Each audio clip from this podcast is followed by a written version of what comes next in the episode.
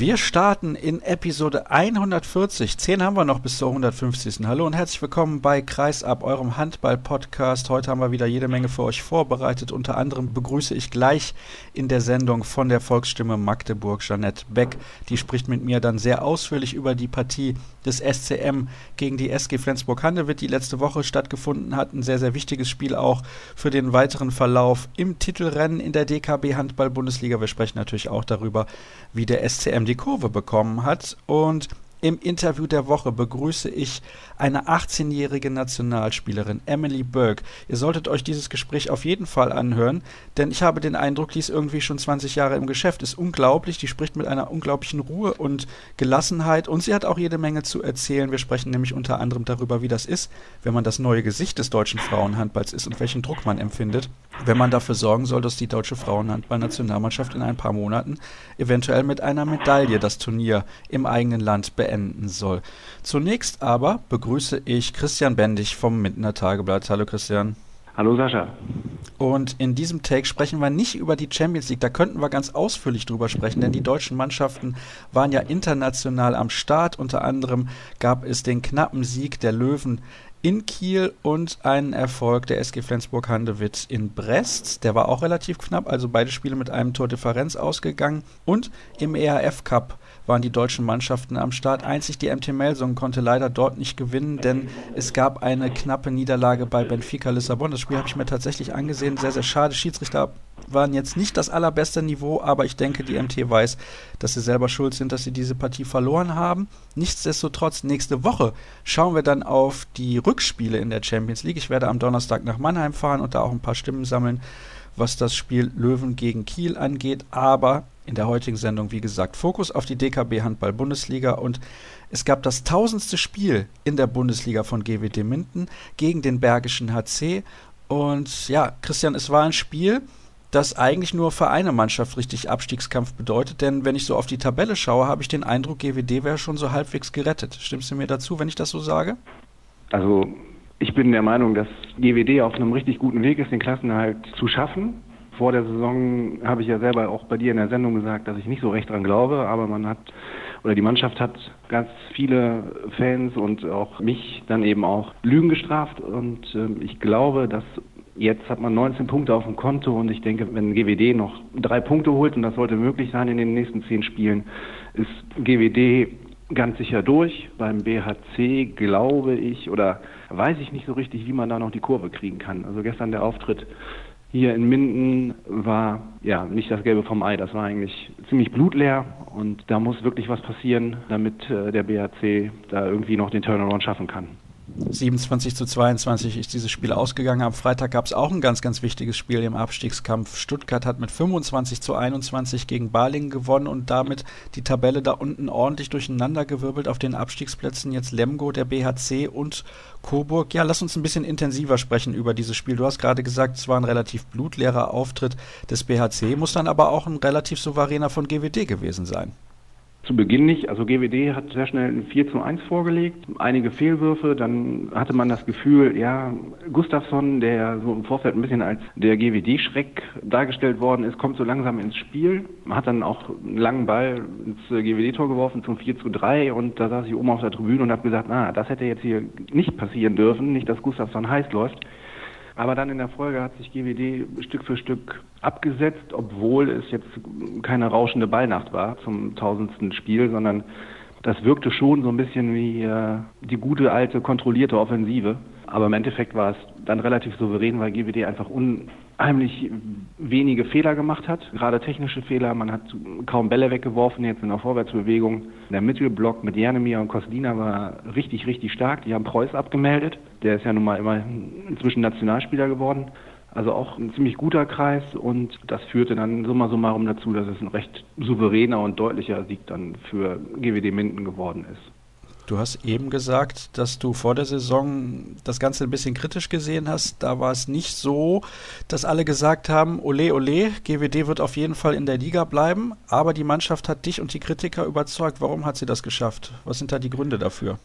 Vor allen Dingen, weil GWD, es hat sich jetzt herausgestellt, dass sie sehr tief besetzt sind. Also es gibt, na klar, immer diverse Spieler, die ganz oft herausstechen. Also das ist ganz klar Dalibor Doda. Der hat in seinem fast schon biblischen Alter für einen Bundesliga-Handballer nochmal einen Schritt nach vorne gemacht. Frank Carstens sagt dann immer, seine Spielsteuerung ist weitaus besser geworden. Also er ist nicht mehr nur der Individualist, der mit seinen tollen Würfen überzeugt, sondern er hat das Spiel auch ganz gut im Griff. Dazu im linken Rückraum konnte man ja auch nicht damit rechnen, dass Maria Michalzik in seinem ersten Männerjahr so aufspielt. Rambo ist sicherlich ein Faktor im rechten Rückraum, der kann inzwischen auch einigermaßen verteidigen, wirft vorne viele Tore. Und was auf jeden Fall ein ganz großer Faktor ist, ist Magnus Gullerud am Kreis. Der hat wirklich eingeschlagen, das ist ein richtig, richtig guter Junge. Also der kann das schon richtig gut. Das ist auch teilweise echt eine Augenweide, dem zuzugucken. Und seitdem er fit ist, nach seinem Bandscheibenvorfall, eine absolute Bereicherung. Und das alles führt eben dazu, dass GWD sehr solide mit 19 Punkten auf dem 12. Tabellenplatz steht. Also bei GWD sieht es relativ gut aus, wenn ich das so höre. Du hast jetzt gerade auch schon gesagt, man braucht vielleicht noch so drei, vielleicht sind es vier Punkte, aber die sollten mindestens reichen. Ich denke, mit 23 Punkten steigt man in dieser Saison auf gar keinen Fall ab. Das wäre sehr, sehr erstaunlich, wenn da die Mannschaften ganz unten drin noch so viele Zähler sammeln würden, wenn man auch mal auf das Restprogramm schaut. Dann sprechen wir doch ein bisschen um das Drumherum bei GWD. Es war das tausendste Spiel. Es gab in der Halbzeit noch eine Präsentation der äh, GWD-Spieler aus der Vergangenheit. Was hatte sich der Verein da einfallen lassen? Ja, das war eben die erste Mannschaft, die für GWD in der Bundesliga aufgelaufen ist, die sich leider in dem allerersten Bundesligaspiel eine ordentliche Reibe in Hannover abgeholt hat. Das war, glaube ich, 1966 und unter anderem war Herbert Lübking dabei und wie man weiß oder wie ich durch unsere umfassenden Recherchen des Minder Tageblatts erfahren habe, hat der Bursche tatsächlich auch das allererste Bundesligator geworfen und ja, die sind dann da eben aufgelaufen. In der Halbzeit wurden vorgestellt und ja, war nochmal so ein bisschen Glanz und Gloria der Geschichte zu diesem tausendsten Spiel. Ich glaube aber ganz entscheidend und viel wichtiger den über 4000 Zuschauern dann in der Halle war, dass äh, das Spiel gegen den BHC gewonnen worden ist. Das war, glaube ich, erstmal der Fokus. Die 1000 Spiele, das war ein schöner Randeffekt. Nichtsdestotrotz ist das für einen Verein wie GWD Minden, beziehungsweise auch einer Stadt mit 80.000 Einwohnern, schon eine große Sache, sich in der ersten Liga so lange zu halten, beziehungsweise es gab ja auch einige Abstiege aber eben auch einige Aufstiege. Und der Verein stand auch schon mal finanziell vor dem Bankrott. Trotzdem ist man immer wieder aufgestanden und ist inzwischen ein sehr, sehr solider Erstligist wieder. Und ich denke, da gibt es viele andere Negativbeispiele, die dann eben hochgekommen sind, aber dann auch sehr schnell wieder verschwunden sind. Von daher glaube ich schon, dass diese Zahl 1000 das sehr gut untermauert und ich glaube auch für die Verantwortlichen ein wirklicher Grund zum Feiern ist. Ja, schönes Wetter gab es an diesem Wochenende auch noch, also alles wunderbar in Minden. Aber hallo. Glanz und Gloria hast du gerade gesagt, leider in den letzten Jahren ein bisschen abhanden gekommen bei GWD. Also man hat ja auch deutsche Meisterschaften gewonnen, so ist es nicht. Ja, aber wer sich an die erinnern kann, der ist schon wirklich vom ganz alten Eisen. Ich glaube, so in der jüngeren GWD-Vergangenheit sind dort ganz andere Schlaglichter, die da geworfen werden. Also das denke ich wahrscheinlich eher im kollektiven Gedächtnis der heutigen GWD-Anhänger ist sicherlich das Wunder von Flensburg 2008 hängen geblieben. An die Meisterschaften, da können sich, glaube ich, wirklich nur die ganz alten GWD-Fans dran erinnern. Ich weiß es jetzt auch selber gar nicht, wann die letzte war. Ich glaube 1979. Nagel mich nicht drauf fest, wahrscheinlich total falsch, aber ja, das Wunder von Flensburg, das ist tatsächlich noch sehr präsent. Darüber wird noch häufig gesprochen.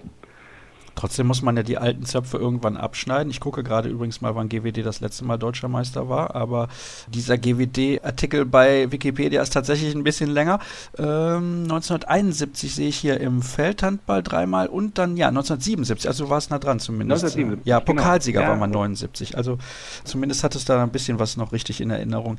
Also ich habe es gerade gesagt, Kleiner alte Einwurf Zöpfe. noch. Ja, bitte. Ja, 1977 unter dem 27-jährigen Trainer Horst Bredemeier.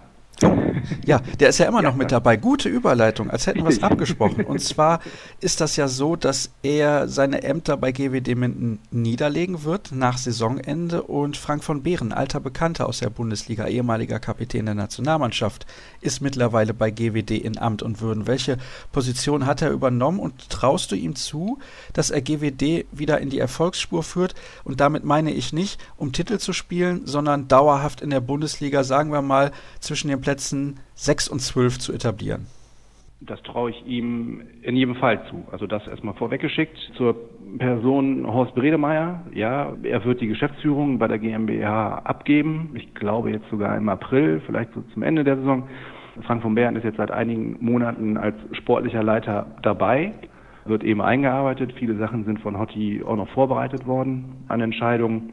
Aber ganz wird sich Hotti natürlich nicht zurückziehen, denn er bleibt ja weiterhin erster Vorsitzender des Gesamtvereins GWD und die halten ja auch einige Anteile an der Bundesliga GmbH und von daher denke ich mal, dass im Innenverhältnis äh, Horst GW, äh, Horst, äh, ich sag schon Horst GWD Minden, Horst Bredemeier da bestimmt noch Mitspracherecht hat in einigen Entscheidungen. Also ganz weg ist er nicht, wie das dann so oft ist. denke, ist es dann äh, die graue Eminenz im Hintergrund, über dessen Tisch vielleicht die eine oder andere Entscheidung dann doch noch gehen muss.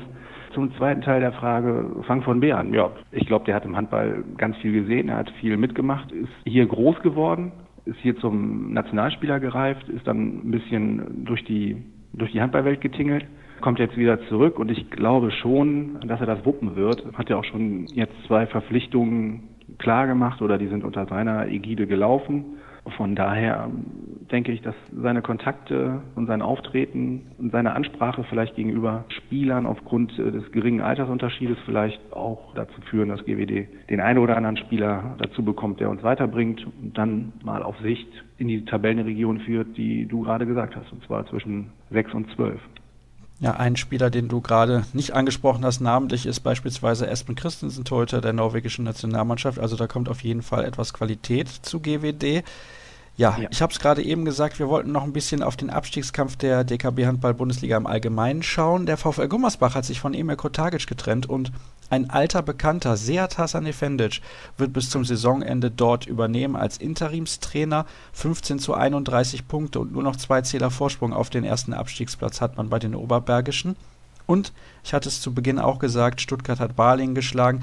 Was glaubst du denn? Also du hast den BRC ja jetzt gesehen, du hast auch alle anderen Mannschaften in dieser Saison schon gesehen, aber ähm, welche Mannschaften machen aus deiner Sicht den schlechtesten Eindruck? Sei ehrlich. Mm, das erlaubt äh, hier bei uns BRC? im Podcast. Ja, also der BRC ist weg. Also wie gesagt, sollte da nichts passieren. Shilagi kann ja nun mal bekannterweise nicht mehr Handball spielen nach seinem Kreuzbandriss und den fehlt einfach irgendwie ein Typ, der die ganze Chose, der die ganze ganze Mannschaft irgendwie mitreißt. Rechts außen, Gunnarsson hat gefehlt, da könnte vielleicht noch einer sein, ist aber eben auch nur ein Außenspieler. Also von daher ist sein emotionaler Effekt, glaube ich, da begrenzt als Außenspieler. Coburg, ja, da ist der Abstand einfach viel zu groß. Die schaffen es nicht. So ein kleines Rätsel für mich ist immer noch Lemgo. Die haben sich hier in Minden, haben sie ja gewonnen, haben die ein richtig starkes Spiel gemacht. Deswegen wundert mich das eigentlich, dass die nicht mehr Punkte haben. Also, dass sie in den Abstiegskampf verwickelt werden sein, das war mir vor der Saison klar, aber dass sie ja, jetzt auf dem drittletzten Platz stehen, das hätte ich so nicht erwartet. Also ich hätte schon gedacht, dass sie die Saison so mit vier bis fünf Punkten Vorsprung vor den Abstiegsplätzen locker runterspielen. Bei Balingen, ja, das ist eben Balingen. Das sind nun mal die Geier von der Alp. Ich glaube, die kämpfen sogar noch nach der Saison, wenn es einen 35. Spieltag geben würde. Die darf man nie abschreiben. Und die sind das eben auch schon seit Jahr und Tag gewöhnt, dass sie da unten rumspielen. Von daher glaube ich, dass Balingen es schaffen wird. Bei Lemgo bin ich mir nicht ganz so sicher und beim TVB Stuttgart sehe ich das auch sehr kritisch. Denn man hat zwar einen namhaften Kader ne, mit Kraus und Bitter, aber ich habe so subjektiv es mag anders sein, das Gefühl, dass zum Beispiel der Spieler Mimi Kraus, dass der eben seine neun, zehn, elf Tore macht und dann in die Mannschaft der Woche bei, bei den Kollegen der Handballwoche äh, reinkommt. Das sind aber Spiele, die sie verlieren. Gegen Wallstätten war es jetzt anders, aber ich glaube, ja, dass das eben da irgendwie nicht in dem Gefühl stimmt. Also ich glaube, die waren sich auch nicht von vornherein so sicher, dass sie so hart gegen den Abstieg kämpfen. Das kommt ja dann auch mal noch dazu. Bist du darauf eingestellt oder denkst, naja, sagen wir mal vorne rum, es geht um den Klassenerhalt, aber eigentlich spekulieren wir ein bisschen auf elf und zwölf oder zehn und dann stehst du trotzdem da unten drin und dann ja, hast du ja auch so eine kleine negative Spirale. Und in die ist eben Gummersbach auch gekommen durch die Verletzung. Da glaube ich aber, dass Hasan Fendic jetzt da der richtige Mann ist. Also ich glaube, die werden jetzt in Zukunft die nötigen Punkte sammeln und peu à peu sich da rauskämpfen und dann wahrscheinlich schon zwei, drei Spieltage vor Ende eigentlich den Sack zugemacht haben. Also ja, ich glaube, Stuttgart wird es erwischen. Oh, das ist eine klare Aussage. Aber ich habe ja gesagt, hier im Podcast ja. wollen wir klare Aussagen. Gummersbach übrigens in den nächsten Spielen wird es schwer in Magdeburg bei den Rhein-Neckar-Löwen und in Leipzig. Aber dann gibt es ein ganz, ganz wichtiges Spiel. Eine Woche nach Ostern zu Hause gegen Hannover Burgdorf ein Schlüsselspiel und spätestens da sollte der VfL Gummersbach wieder punkten, wenn es etwas werden soll mit dem Klassenalt. Christian, vielen Dank für deine Einschätzung rund um den Abstiegskampf in der DKB Handball Bundesliga. Wir machen jetzt eine kurze Pause und dann einen kleinen Sprung nach oben und dann sprechen wir über SC Magdeburg gegen SG Flensburg-Handewitt. Es geht weiter mit Kreis ab. Und diesmal sprechen wir über das Duell, das in der Bundesliga ganz, ganz wichtig ist, beziehungsweise gewesen ist. Am vergangenen Mittwoch hat es stattgefunden. Der SC Magdeburg hat zu Hause die SG Flensburg Handewitt empfangen. Am Ende stand ein 26-26 Unentschieden zu Buche. Der SC Magdeburg ist seit Mitte Dezember in der DKB Handball Bundesliga ungeschlagen, in allen Wettbewerben sogar. Und unter anderem darüber möchte ich sprechen mit Janette Beck von der Volksstimme Magdeburg. Hallo Janette. Ja, hallo. Ich habe es gerade gesagt, der SCM ist seit Ewigkeiten ungeschlagen. Damals gab es ja eine Niederlage, eine ganz, ganz hohe, die höchste Heimniederlage der Vereinsgeschichte, als man gegen genau. Hannover Burgdorf mit 22 zu 37 verloren hat. Aber bevor wir darüber sprechen, müssen wir natürlich über das Spiel sprechen, was ich eben gerade schon angerissen habe. Das 26 zu 26 gegen Flensburg. Da haben wir letzte Woche im Podcast auch schon drüber gesprochen. Stefan Flom hat gesagt, er denkt, Flensburg wird sich das nicht nehmen lassen, weil die so heiß sind auf den Titel. Warum war es so ein enges Spiel? Was hat dieses Spiel so ausgezeichnet? Also die letzten Spiele gegen Flensburg waren schon immer eng. Also das war jetzt nie eine deutliche Sache, ging ja in beide Richtungen. Nein, also man ist davon ausgegangen, dass auch dieses Spiel eng wird. Auch ich bin davon ausgegangen, habe aber äh, dem SCM wirklich, muss ich ganz ehrlich sagen, auch nicht zugetraut, dass sie das diesmal reißen oder zumindest einen Punkt mitnehmen. Einfach weil, wie schon gesagt, äh, Flensburg die einmalige Chance hat, den Titel zu gewinnen, dass die heiß waren, war also klar. Aber, äh, das muss ich auch sagen, der SCM in dieser Form, in die er jetzt ist, mit diesem Wahnsinnslauf von 13 Spielen ohne Niederlage, der ist gewachsen, der ist stabil, dem bringt so schnell nichts mehr aus der Ruhe. Und ich glaube, das ist ja der große Unterschied zu dem SCM vor dieser Serie. Da war man noch ein bisschen wackelig, da war man nicht eingespielt. Das hatte auch noch mit Olympia zu tun, weil viele in der Vorbereitung nicht dabei waren. Also da hat sich jetzt wirklich äh, eine Mannschaft gefunden. Jeder weiß, äh, was er zu tun hat.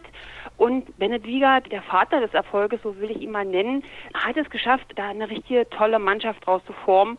Mit einer Hierarchie, die angeblich ja immer flach war, aber die, glaube ich, jetzt auch deutlich zu erkennen ist. Husa hat eine ganz tolle Entwicklung genommen, als Führungsspieler auch. Der steht ja im Mittelblock mit Finn Lemke zusammen. Also da ist was ganz Tolles gewachsen und ja, und so konnte man auch dem Meisterschaftskandidaten Nummer 1, SG Flensburg-Handewitt, Paroli bieten. Der SCM hat über weite Strecken das Spiel eigentlich bestimmt. Also, wenn ich das richtig gelesen habe, dann hat der SCM nicht ein einziges Mal zurückgelegen in der ganzen Partie. Doch, doch, doch tatsächlich, doch. ja. Mitte der zweiten das Halbzeit, genau. Entschuldige, ein, ja, ja, äh, tatsächlich. Ja, Sie haben mit zwei Toren zurückgelegen, ich glaube mit 19 zu 21, haben dann aber das Spiel nochmal gedreht mit einem 6-1-Lauf zum 25 zu 22 und da sah es schon fast so aus, als ob sie das Ding im Kasten haben, aber ähm, wie gesagt, Flensburg hat sich nicht geschlagen gegeben, hat das genutzt, dass der SCM in den letzten zehn Minuten nur noch ein Tor gemacht hat.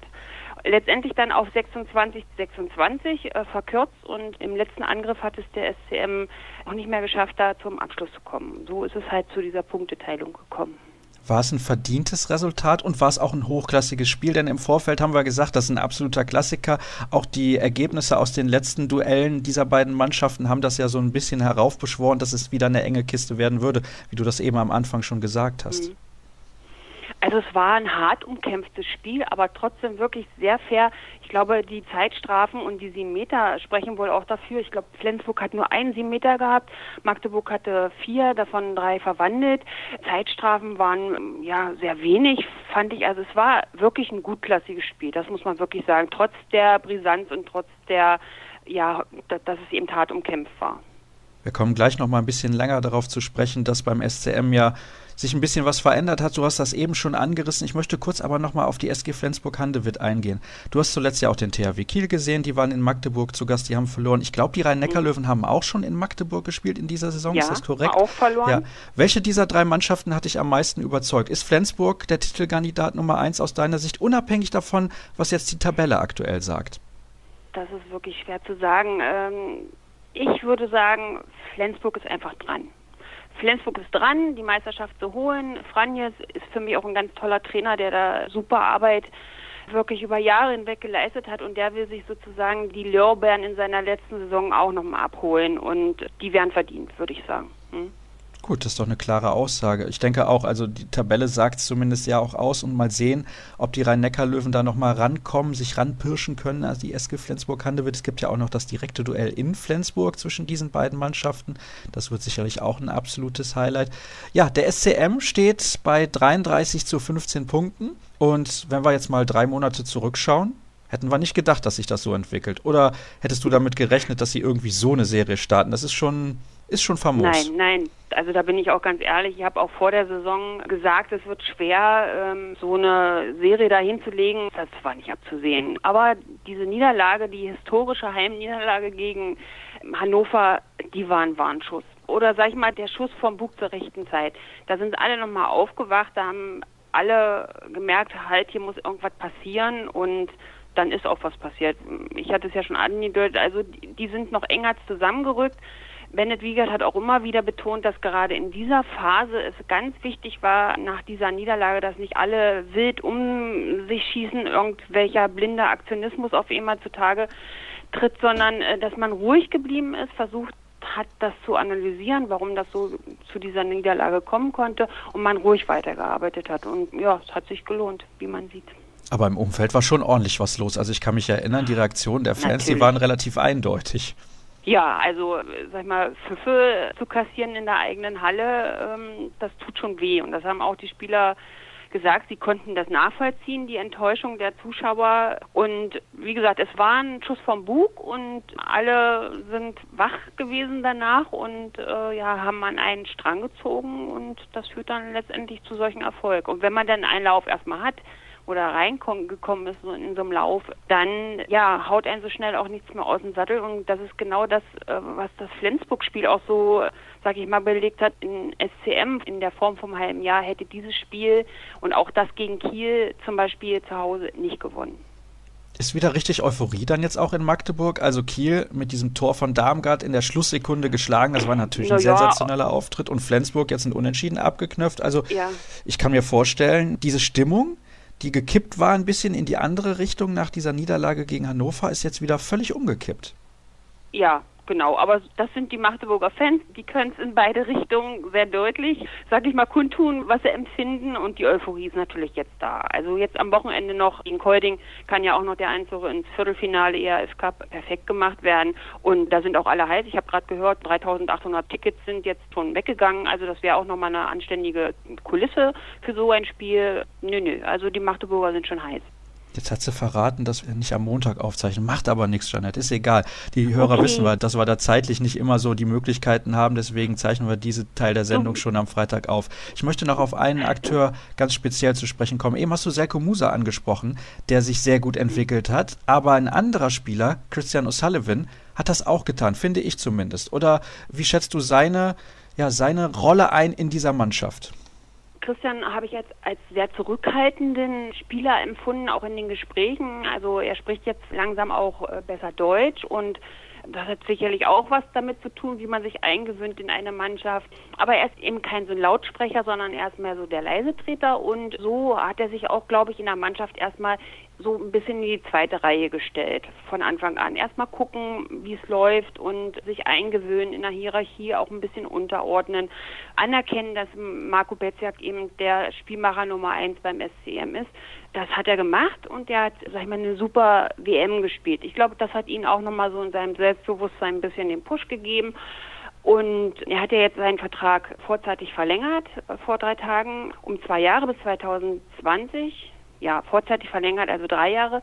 Und er hat mir auch gesagt, also er fühlt sich sehr wohl hier in Magdeburg. Er, er findet, diese Mannschaft hat ein tolles Potenzial. Er möchte in der Champions League möglichst in drei Jahren spielen und das sind seine Ziele und mit denen identifiziert er sich hier in diesem Verein und ja, also er ist rundum glücklich. Mit wem auf der Spielmacherposition gefällt dir das SCM-Angriffsspiel denn besser? Mit O'Sullivan oder mit Besjak? Die sind vom Typ her ein bisschen verschieden. Also Marco Betziak macht das Spiel, sag ich mal, wenn der Gegner eine 6-0-Deckung hat, finde ich, findet er gute Lösungen.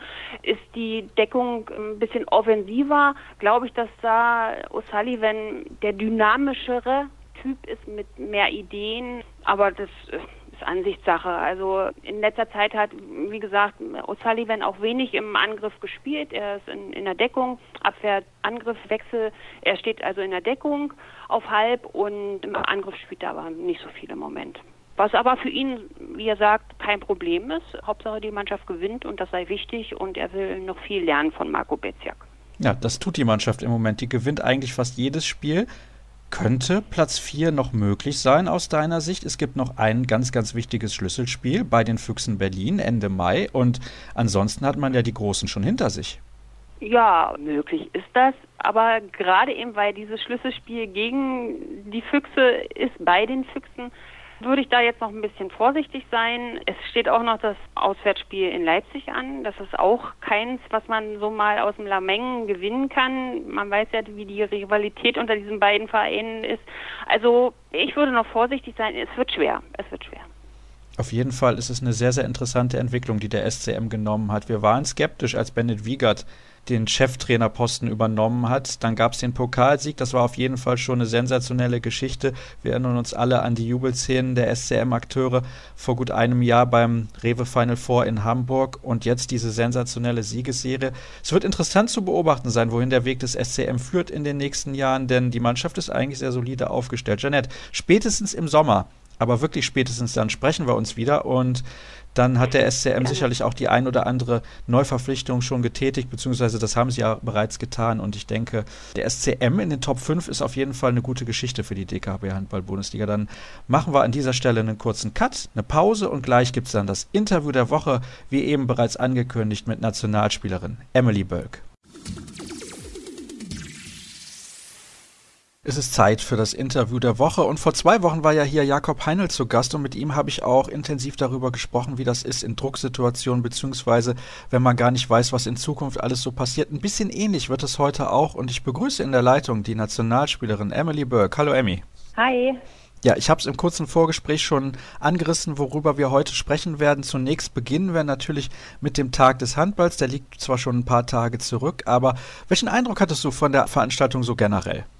Ähm, also für uns Spieler war es ja ein echt, echt toller, ein toller Tag. Natürlich äh, vor 11.000 Leuten hat, glaube ich, noch keine von uns gespielt. Es war wirklich Bombenstimmung und ja, ich muss auch gestehen, für mich war es sehr, sehr emotional. Ich musste mich schon zusammenreißen, als wir dann da eingelaufen sind, der Name aufgerufen wurde und letztendlich dann auch bei der Nationalhymne und die ganze Halle singt dann mit. Das war ja schon ein großer Moment für mich und ich glaube auch für alle Zuschauer. Es ist echt ein tolles Event da mit den mit den drei Spielen auf ja auch echt hohem Niveau und ja, ich glaube, das war eine gelungene Veranstaltung insgesamt.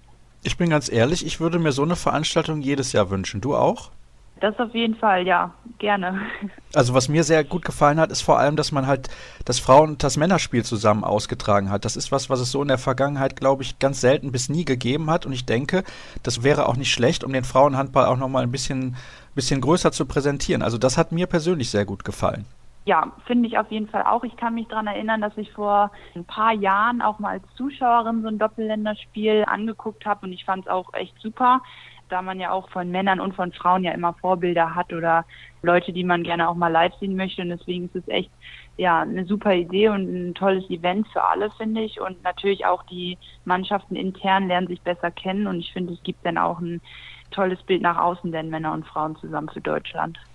Kommen wir aufs Sportliche zu sprechen. Wie bewertest du den Auftritt eurer Mannschaft? Verglichen mit der EM 2016 hat man so den Eindruck, ihr habt noch nicht den Schritt weiter gemacht, den ihr machen müsst, um bei der WM jetzt im eigenen Land erfolgreich zu sein. Siehst du das genauso? Also ich glaube, dass wir trotzdem ganz, ganz viel wieder mitnehmen aus den beiden Spielen. Ich war jetzt nur bei dem in Hamburg dabei, aber trotzdem ist es so, dass wir natürlich jetzt wieder neue Gesichter auch im Kader hatten im Vergleich zu der EM. Da ja zum Beispiel jetzt, um jetzt Xenia und Xenia zum Beispiel zu nennen, die beiden waren ja verletzt, waren jetzt wieder mit dabei. Und ja, das heißt natürlich, dass das Team sich auch erstmal wieder mit den Leuten im Kader finden muss.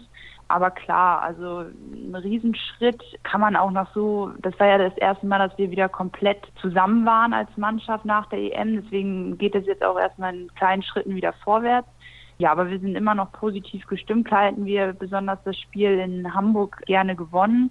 Aber wir haben auch geguckt, oder Biegler hat auch geguckt, dass alle ihre Spielanteile kriegen, dass wir in verschiedenen Konstellationen auftreten. Und bis Dezember ist es noch, ist es noch ein langer Weg und das wissen wir auch. Und wir sind aber alle noch positiv gestimmt, dass wir das ganz Große reißen können.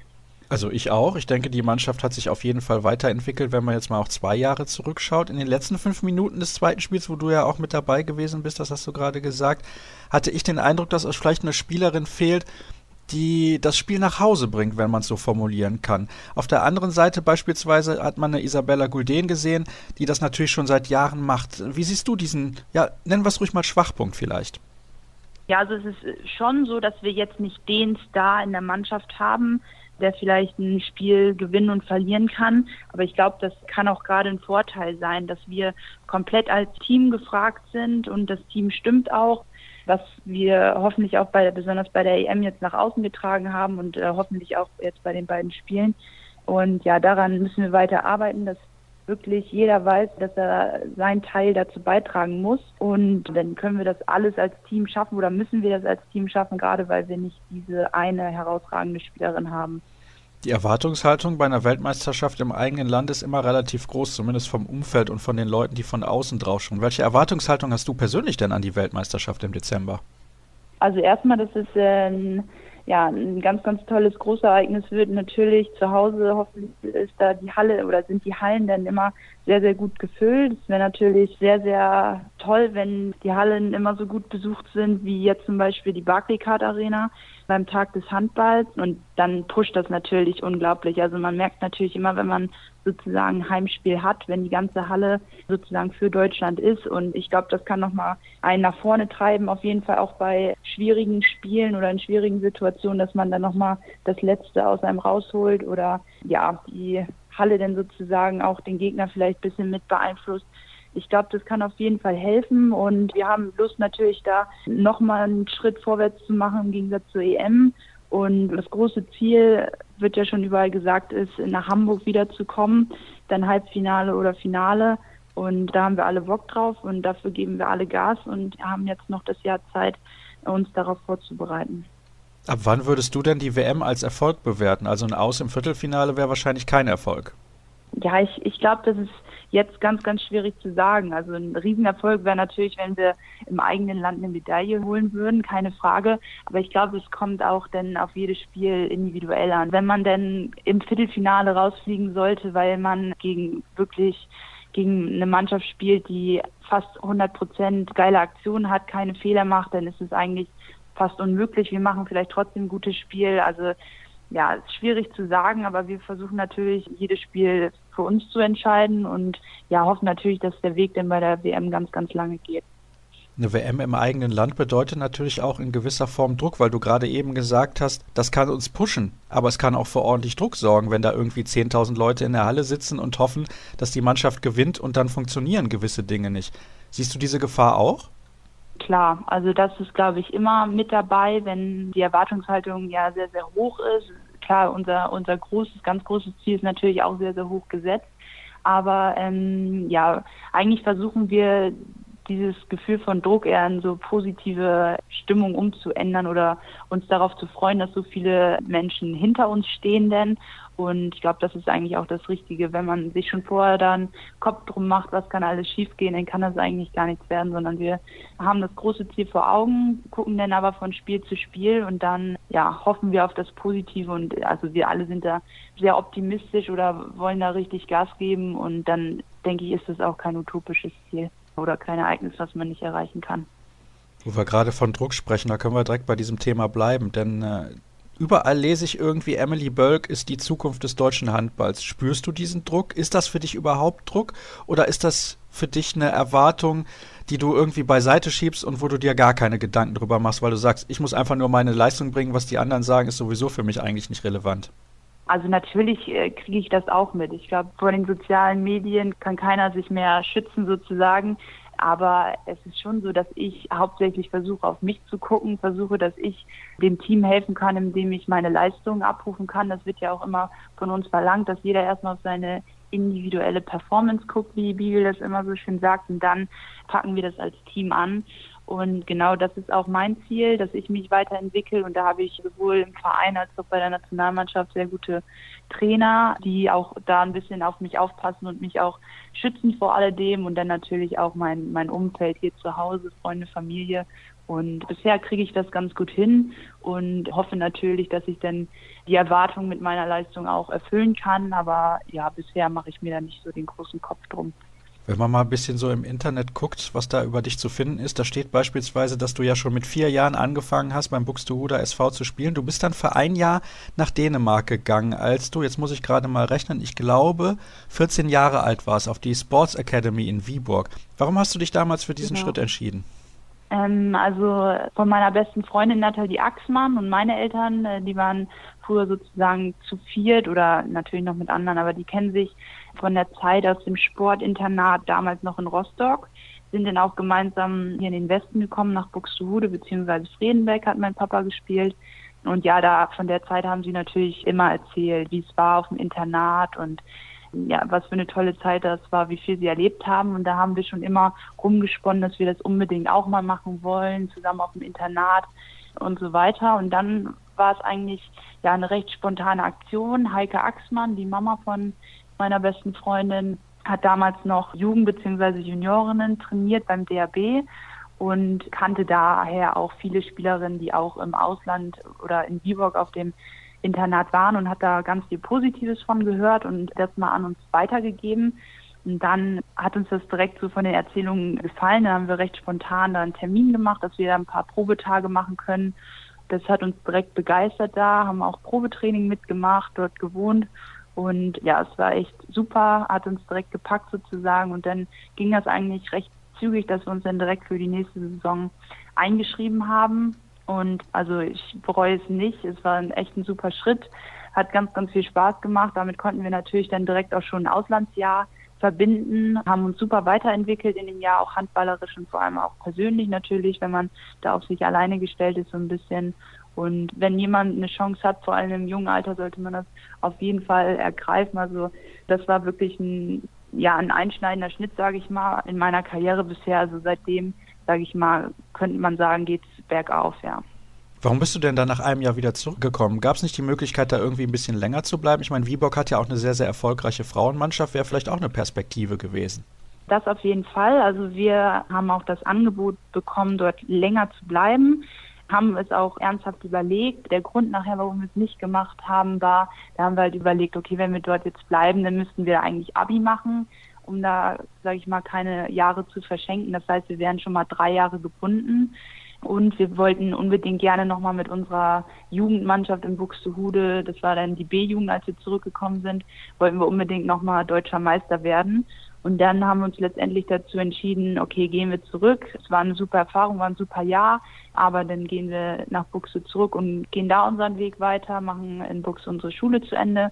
Und es hat dann soweit geklappt. Also dann sind wir auch direkt Deutscher Meister geworden mit der B-Jugend. Ein Jahr drauf bin ich dann schon ja, in den Bundesliga-Kader gekommen und Jugendnationalmannschaft hat Ende des Jahres, wo ich noch in Viborg war, angefangen. Ja, also dann, dann ging sozusagen los, auch mit der Nationalmannschaft. Und später seid ihr auch mit der A-Jugend nochmal deutscher Meister geworden. Also du hast schon einige Erfolge vorzuweisen und auch einige Spiele schon auf dem Buckel. Das ist ordentlich. Das ist jede Menge Programm für so einen jungen Menschen. Bei den Männern sprechen wir immer von dieser Überbelastung. Also gerade die Spieler aus Kiel oder von den Rhein-Neckar-Löwen. Jetzt haben wir letzte Woche oder von der SG Flensburg-Handewitt gehört, dass Domager Dufniak im Spiel der Kieler gegen die Löwen gar nicht gespielt hat, weil er überbelastet ist. Empfindest du auch eine Art von Überbelastung? Also ich muss gestehen, dieses Jahr ähm, ist es wirklich relativ entspannt, sage ich mal, zu den Jahren davor, weil äh, wir dieses Jahr mit Buchse leider nicht international spielen. Das heißt, diese Spiele fehlen uns, die andere natürlich äh, mehr haben. Deswegen haben wir jetzt ab und zu auch Wochenenden frei gehabt und die nutzt man dann natürlich so als Regeneration, um, um mal abzuschalten. Also dieses Jahr ist es schon wirklich in Ordnung mit der Spielbelastung, aber natürlich, wenn da noch Champions League und internationale Spiele da hinzukommen und dann hat man manchmal mehrere englische Wochen hintereinander, ist es natürlich schon wirklich hart und geht an die Grenzen, denn wenn die anderen aus dem Verein Pause haben, sind Nationalmannschaftslehrgänge und so weiter und so fort. Also das geht schon vielen an die Grenze und da muss man auch wirklich aufpassen, wenn mal Regeneration ja zu bekommen oder dass man auch mal Tage hat, wo man ein bisschen abschalten kann. Ja, ich glaube, da muss natürlich der Trainer drauf aufpassen, aber auch jeder ein bisschen für sich selber. Und aber wie gesagt, also dieses Jahr merke ich, ist es vollkommen in Ordnung mit der mit der Belastung. Diese Frage wird wahrscheinlich der Verein aus Buxtehude nicht so gerne hören, aber bist du ein bisschen froh, dass er in dieser Saison nicht international spielt?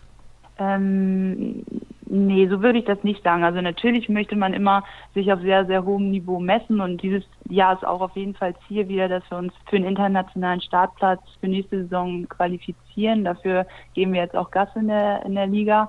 Aber natürlich, das kann, glaube keiner leugnen, es ist auch mal schön, wenn man auch mal ein freies Wochenende hat, mal ja das ein bisschen selber gestalten kann und nicht immer durch den Handball, sage ich mal, gebunden ist. Also man ist schon jetzt ein, zwei Tage mal recht flexibel gewesen und das genießt man natürlich auch. Aber jetzt aus Handballersicht, sage ich mal, es ist natürlich schön, wenn man sich wirklich auch gegen die Besten sozusagen denn auch mit der Vereinsmannschaft messen kann. Ich habe es eben schon gesagt, seit 2002 bist du beim Buxtehuder SV mit dieser Ausnahme bzw. diesem Ausflug nach Viborg, so möchte ich es mal formulieren. Kannst du dir überhaupt vorstellen, irgendwann den BSV mal zu verlassen? Denn wir müssen das ja jetzt nicht irgendwie unter den Teppich kehren, ist ja ganz klar. Ein paar andere Vereine sind sicherlich auch auf dich aufmerksam geworden und haben dir ja auch schon Angebote gemacht, dass du vielleicht dann in Zukunft mal ein anderes Trikot trägst.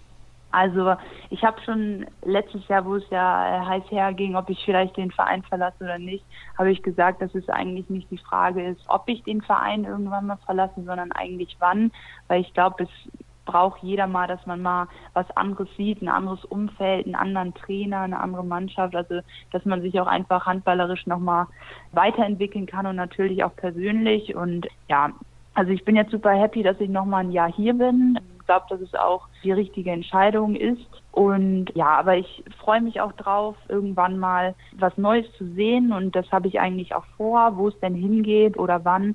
Das ist halt noch die Frage, aber das schiebe ich jetzt erstmal nochmal eine Weile beiseite. Da habe ich ja die Entscheidung gerade erst getroffen. Ja, aber ich denke auf jeden Fall, dass es mich irgendwann nochmal außerhalb von Buxtehude zu sehen gibt, sage ich mal. Und ich glaube aber, dass mir dieser Schritt natürlich sehr, sehr wehtun wird, weil ich, ja, Buchse oder die Halle Nord ist natürlich wie mein zweites Wohnzimmer. Also ich trainiere da tagtäglich schon, ja, fast mein ganzes Leben lang. Es ist natürlich sehr, sehr ein familiärer Verein auch bei uns. Und wenn man in die Halle kommt, wird man von allen gegrüßt. Viele haben mich seit den Minis sozusagen aufwachsen sehen im Verein. Und da bin ich natürlich schon fest verankert. Aber wie man auch immer sagt, wenn man vielleicht mal den Verein verlässt, heißt es ja nicht, dass man wiederkommt. Und ja, auch wenn es für mich irgendwann mal heißen sollte, dass ich einen Schritt weitergehe und Buxude verlasse, freue ich mich natürlich immer, wenn ich wieder herzlich willkommen bin in der Halle. Und ja, Buxe wird natürlich auch immer mein Zuhause bleiben. Eben hast du aber so geschwärmt vom Ausland. Das heißt, wahrscheinlich ist der Wunsch schon da, irgendwie mal was anderes zu sehen, also was komplett anderes. Du könntest ja, weiß nicht, nach Metzing gehen, nach Bietigheim, zum THC oder wo auch immer. Aber für mich hört sich das so an, als hättest du diese Lust, irgendwie mal was komplett anderes zu sehen. Oder liege ich da komplett falsch? Nee, nee, nee, das nicht. Also natürlich würde mich vor allem Dänemark auch noch mal reizen, dadurch, dass ich ja einfach das schon ein Jahr kennenlernen durfte und auch die dänische Mentalität ist auch eine ja eine sehr sehr herzliche, eine sehr sehr offene und ja, das wird mich schon nochmal reizen. Und auch natürlich ist da das Training nochmal ein anderes. Aber ob es jetzt unbedingt Ausland sein muss, da würde ich mich jetzt nicht festhalten. Gut, dann hätten wir das auch geklärt und können hiermit offiziell bekannt geben, spätestens nächstes Jahr sprechen wir dann mal darüber, wo es sich denn eventuell hinzieht. Emmy, ich danke dir recht herzlich. Das war ein sehr, sehr interessantes Gespräch. Wir haben über viele Punkte gesprochen und ich denke, den Hörern konnten wir auch ein bisschen nahebringen, wie das so ist, wenn man bereits in jungen Jahren sehr viel mitgemacht hat. Und eine Sache möchte ich übrigens noch auflösen. In der letzten Ausgabe habe ich darüber gesprochen, dass es eventuell das erste Mal wäre in der Geschichte der DKB Handball Bundesliga, dass zwei Vereine in einer Halle spielen würden, wenn nämlich der TV Hüttenberg aufsteigen sollte und dann in Wetzlar spielt. Aber die Hörer haben da mal ein bisschen recherchiert und zwar laut den Handballmagazin Sonderheften 86, 87 und 87, 88, lange, lange ist es her, haben in den Spielzeiten sowohl Milbertshofen als auch Schwabing ihre Heimspiele in der Rudi-Sedelmeier-Halle ausgetragen. Also danke für diese Information. Jetzt sind wir auch ein bisschen schlauer und dann soll es das gewesen sein für die aktuelle Ausgabe. In einer Woche hören wir uns dann wieder. Alle Informationen, ihr wisst das, unter facebook.com slash kreisab oder auch bei Twitter kreisab.de. Bei Instagram sind wir auch unter kreisab zu finden und dann, ja, bis in einer Woche. Tschüss.